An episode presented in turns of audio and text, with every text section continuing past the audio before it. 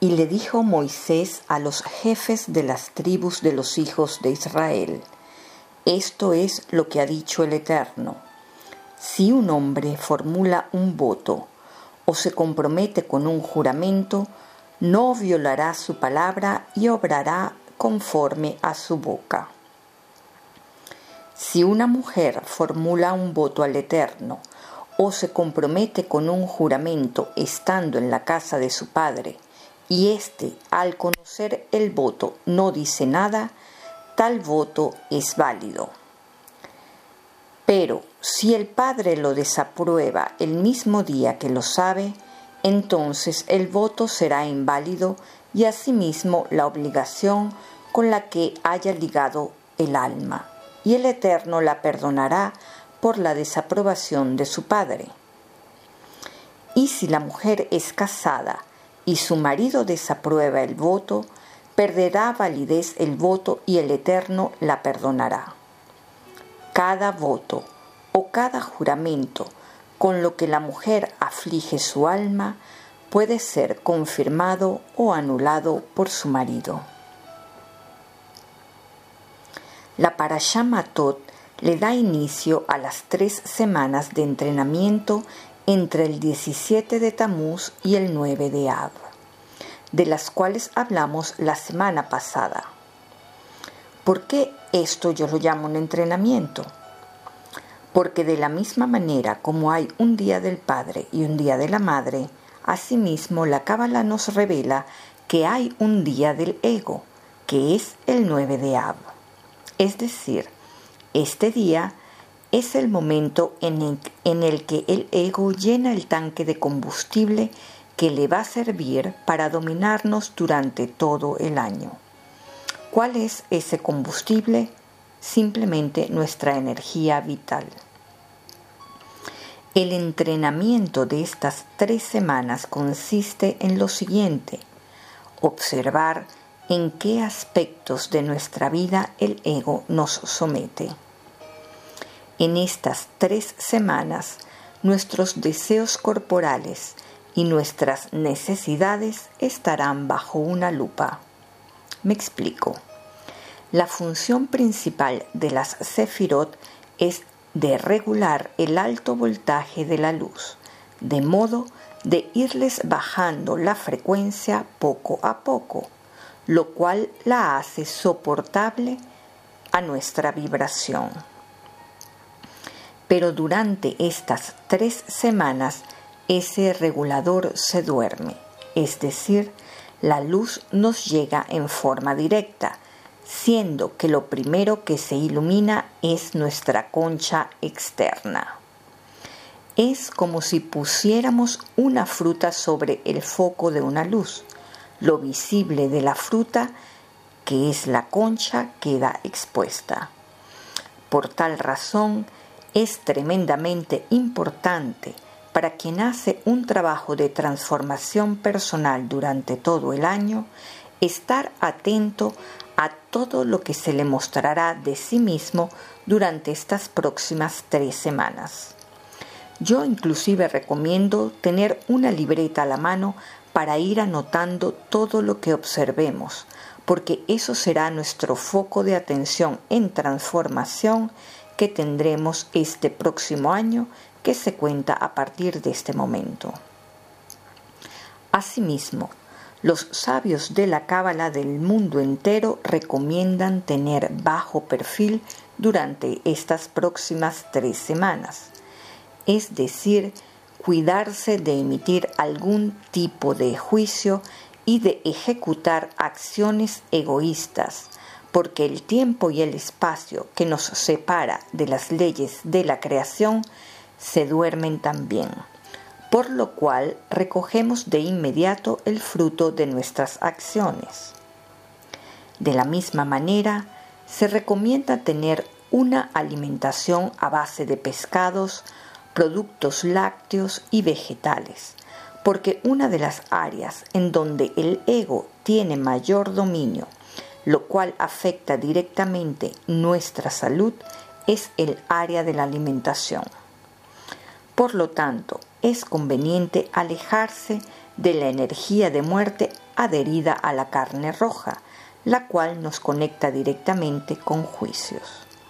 Al final de este audio entenderemos por qué es favorable para nosotros en estas tres semanas mantenernos alejados del color rojo. Esta semana la Torá nos otorga un impermeable para transitar esta poderosa energía. No olvidemos que la Torá es el manual de corrección del mundo emocional, así que su lectura no solo nos sirve de correctivo emocional, sino también en este tipo de casos sirve como sustituto de esa protección que usualmente nos da Seirampin. Por todo esto, la energía de esta semana es de mucha utilidad, a pesar de que en la forma como se inicia en apariencia no tiene nada que ver con todo a lo que me refiero anteriormente. La porción comienza explicando que el hombre puede cancelar los votos que hace por sí mismo, pero que la mujer necesita al padre o al marido para que lo hagan por ella pareciera haber aquí discriminación a la mujer. El Zohar le da una grandiosa interpretación a esto. Nos explica que esto no se trata de hombre y de mujer, se trata de la luz y la vasija, de Seirampin y Malhut. Para entender el secreto de lo que se encierra detrás de esto, debemos entender qué es un voto. Se trata de un juramento o un pacto que se adhiere a nuestra alma, convirtiéndose en una programación energética que tiene tanto poder que es arrastrado encarnación tras encarnación. Estos pactos pueden ser lealtades familiares, pueden ser promesas conscientes o inconscientes a otros y a nosotros mismos, pueden ser juramentos o decretos que hacemos en un momento de arrebato emocional, etc. Actualmente hay montones de técnicas que buscan resolver los problemas que, que nos conectan a vidas pasadas y todas son geniales de una manera u otra, porque a veces necesitamos entender el origen de las cosas para poderlas superar. Pero bien digo a veces, porque entendiendo el pasado podemos entender el presente en algunas ocasiones. Sin embargo, muchas otras veces queremos saber de nuestro pasado solo por curiosidad, lo cual sirve más bien para resignarnos a nuestra suerte. Sin embargo, ¿qué sucede para aquella persona que por alguna razón no tiene una ayuda profesional adecuada para sanarse. La cábala nos enseña la perfección del sistema. Nos dice que en cualquiera de los casos mencionados tenemos que saber que si nacimos con unas especies de velo que nos impiden recordar lo que hemos hecho en el pasado es por una razón. Si entendemos que el sistema es misericordia pura, podemos deducir fácilmente que estos velos buscan dos cosas, que seamos clemente con nosotros mismos y que vivamos en el presente, en el aquí y en el ahora. Es decir, no necesitamos saber qué fuimos o qué hicimos en el pasado, porque todo lo que tenemos, el ambiente que nos rodea, la situación de pareja que tenemos, nuestra salud, el dinero que tenemos, todo, absolutamente todo, nos muestra en dónde estamos energéticamente y qué hicimos en nuestro pasado. En general, nuestra vida es un reflejo de lo que sucede en nuestros mundos internos y de cómo está afinada nuestra energía. Asimismo, tenemos el poder de desmaterializar una realidad cambiándola por otra en apenas un minuto. Por ejemplo, Un día amanecemos en un país y diez horas más tarde toda nuestra vida cambia completamente de escenario y de frecuencia. Un día hay una persona en nuestra vida y en un minuto más tarde ya esa persona no está. Pero nada de esto es gratuito. Todo forma parte de cómo vibramos por dentro. La Torá esta semana nos da la oportunidad de hacernos una terapia de renacimiento sin tener que ir al pasado. Esta semana aprendemos que ningún patrón aparece por casualidad en nuestra vida, ni que tampoco es una novedad. ¿Cómo sabemos todo esto? Porque el Zohar escogió esta porción para explicarnos el Kol Nidrei, que es la anulación de los votos que se hacen en Yom Kippur, la cual es considerada una de las oraciones más importantes que se recitan en el año. El Zohar nos explica que este voto del que se habla en esta porción no es solo el voto que hicimos en una vida pasada, se trata del voto que hicimos al principio de todos los principios.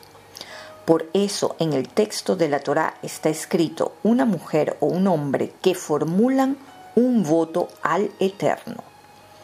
¿De qué se trata este voto? Se trata de que no queremos recibir nada gratuitamente. Es decir, que si hacemos algo egoísta o altruista, recibimos un pago equivalente a la vibración de nuestra acción. Esta gran revelación tiene implicaciones profundas, porque esto quiere decir que fue la vasija quien obligó al sistema a crear esta ley de causa y efecto. La vasija fue quien forzó el lado izquierdo y por eso hoy tenemos la vida y el planeta que tenemos. Este enunciado, que aparentemente es una discriminación para la mujer, es más bien una bendición, porque quiere decir que la luz puede anular ese voto que hizo la vasija un día. El padre de la mujer que puede anular el voto se refiere a Jochma, la sabiduría, lo cual le da explicación al por qué saber de dónde viene algo, saber el origen de lo que nos sucede, puede hacer un clic que implique un cambio en nuestra vida. También el estudio del Zohar nos hace clic en esa transformación. Por otra parte, el esposo de la mujer se refiere específicamente a Seirampin, que es considerado el esposo de Malhut. El Zohar nos dice que esta porción tiene el mismo efecto que la oración de Kol Nidrei la pregunta que me surge entonces es, si esta oración es tan poderosa, ¿por qué hay que repetirla año tras año? ¿Por qué en un solo momento no logramos la anulación total de ese voto nefasto que hicimos una vez? Porque resulta que para poder anular esos votos, nuestra energía tiene que impactar en el punto en donde éste se generó pero resulta que en el camino de acceso hasta ese punto nos encontramos muchas obstrucciones de montones de otros votos que tienen que ser desarmados para ir despejando esa vía. ¿De qué manera entonces podemos ayudar para poder llegar lo más alto posible en el propósito de mitigar esos veredictos producto de nuestros votos. El Zohar nos dice que nuestro único trabajo es actuar con tolerancia y clemencia, pero sobre todo, bajo ninguna circunstancia debemos emitir juicios o críticas, sobre todo en estas tres próximas semanas. Como el filtro del espacio-tiempo duerme, nuestras acciones tienen el poder de impactar directamente en los mundos superiores. Así que si hay algo que tenemos que hacer es dar, cuidando que ese dar tenga verdaderamente propósito altruista. Esta es la razón por la cual el Zohar nos dice que necesitamos el color blanco. ¿Qué quiere decir esto? El juicio, Gebura, está representado por el color rojo y la clemencia, Geset, está representado por el color blanco. Nos pregunta el Zohar al respecto. Si tenemos un recipiente con agua y le agregamos una gota de pintura negra, tenemos como resultado un agua turbia. Pero si queremos regresar al origen, a volver a tener un agua pura, ¿cuánta agua más necesitaríamos meter en ese envase para poder borrar ese color que enturbió el agua? Pues bien, esta semana tienes la lupa para ver cuán turbia está tu agua y para determinar y tomar conciencia de cuánto blanco necesitas en tu vida. Otro aspecto importante es que en esta porción se nos habla de la guerra con los midianitas. Lo primero que hay que entender es que Midian viene de la palabra mi din, que significa desde los juicios.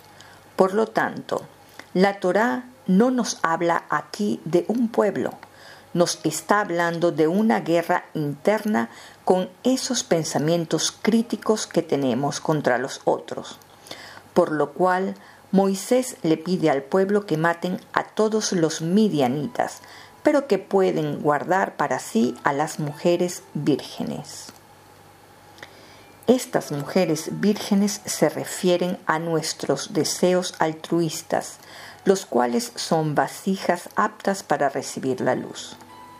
Si un deseo está contaminado de egoísmo, entonces obligamos a la luz a descender por la izquierda.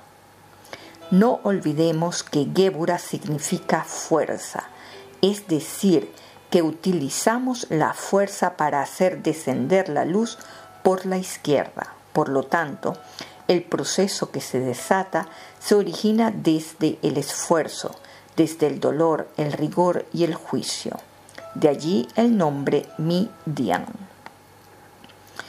Para que entendamos esto, de la palabra Midin, que significa desde el origen, la Torá nos cuenta la historia de las tres tribus que no entraron en la tierra prometida como resultado de pensamientos defectuosos que entraron en juego al momento de la concepción, puesto que el acto sexual implica la acción que ejecutamos en donde es más difícil controlar nuestros pensamientos y emociones.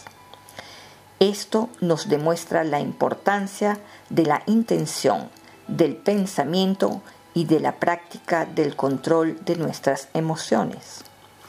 Jacob padre de las doce tribus, llegó a la noche de su primera boda creyendo que estaba con Rachel y poniendo su intención en traer al mundo a Joseph. Pero en lugar de eso, engañado tuvo relaciones con Lea, y en lugar de traer un alma pura como Joseph, concibieron a Rubén. Entonces, debido a que el pensamiento de Jacob estaba defectuoso, es decir, que él se estaba acostando con una mujer pensando en otra, 500 años más tarde, la tribu de Rubén no tuvo derecho a la tierra prometida. Algo similar sucedió con la tribu de Gad. Lea ya no podía tener hijos, entonces engañó a Jacob y éste embarazó a una esclava. Por lo tanto, también el pensamiento de Jacob fue al origen defectuoso.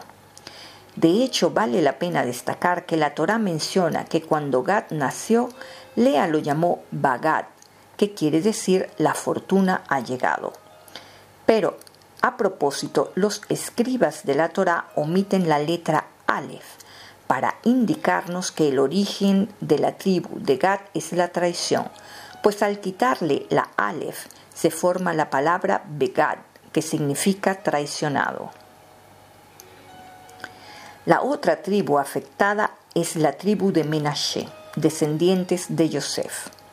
Ya sabemos que la tribu de Yosef se dividió en dos, puesto que éste se casó con Asenat, que fue concebida producto de una violación, por lo cual los hijos de Yosef, Efraín y Menashe representaba uno el lado puro y el otro el lado impuro, pues al concebir a estos dos niños había un pensamiento y una emoción fuera de lugar.